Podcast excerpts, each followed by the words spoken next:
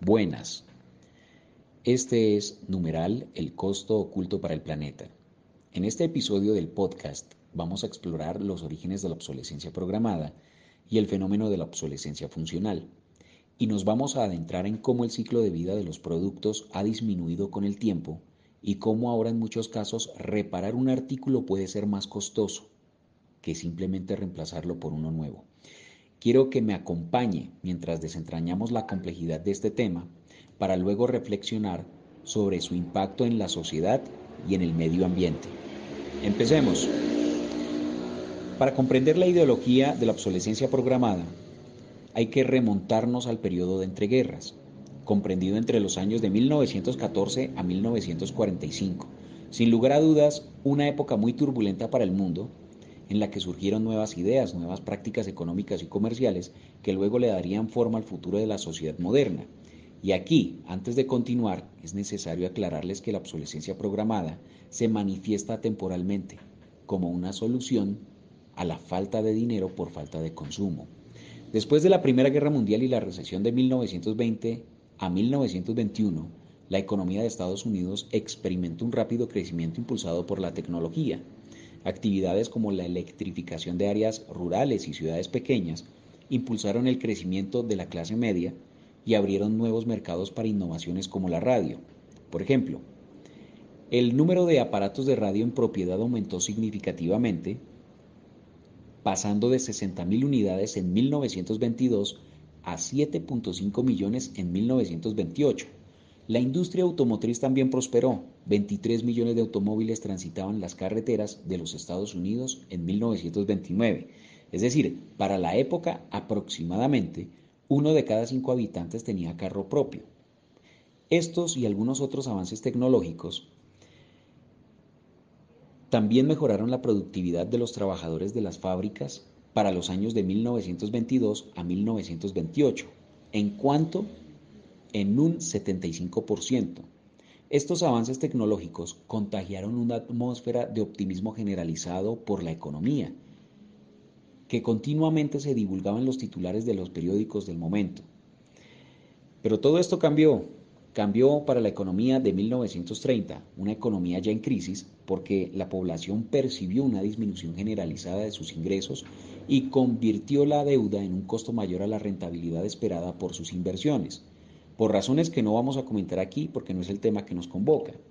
Pero el análisis que sí nos interesa es que dos alternativas muy comunes, la obsolescencia programada y el crecimiento poblacional, pudieran ser consideradas soluciones idóneas para corregir el defecto de la economía, que es la crisis por falta de consumo.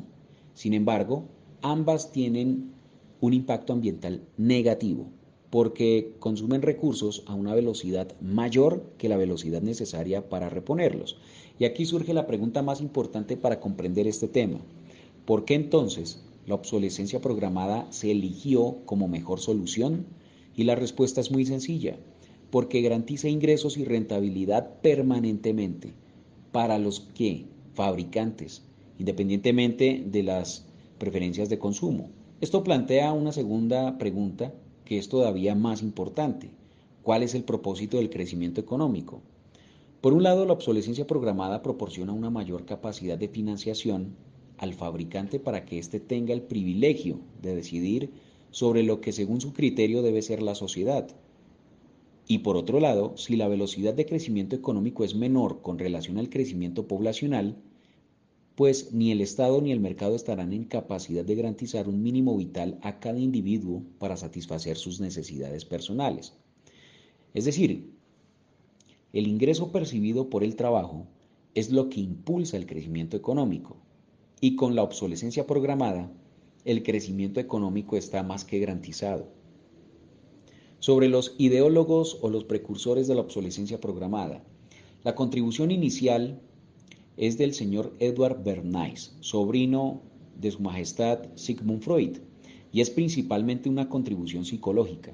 En los años 20, Bernays influyó en la percepción del público sobre los productos usando estrategias publicitarias que promovían la idea de que comprar era una expresión de estatus. era una práctica que se basaba en la psicología del consumidor para impulsar el consumo constante y creciente por nuevos productos que incluso no se necesitaban.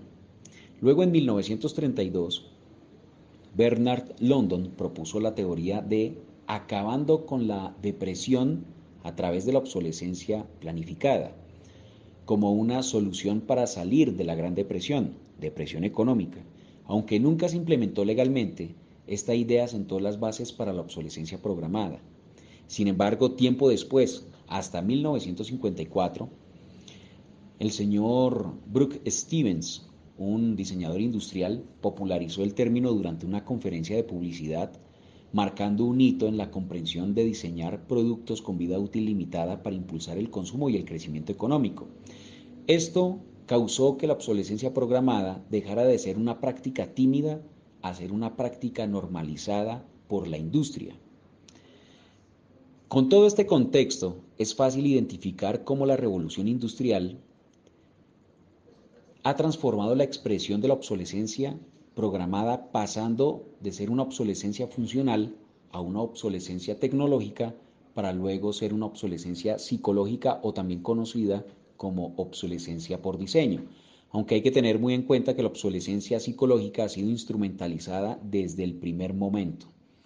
Sobre la obsolescencia funcional, esta sucede cuando el desgaste por uso es cada vez más rápido para los productos y la reparación resulta más costosa que la reposición a nuevo. Para que usted entienda mejor el negocio detrás de la obsolescencia funcional, considere que las empresas automotrices obtienen mayores ganancias por las piezas de repuesto que por la venta del propio vehículo.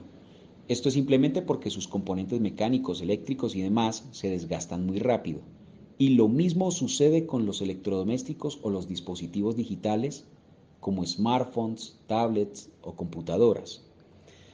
Conclusión.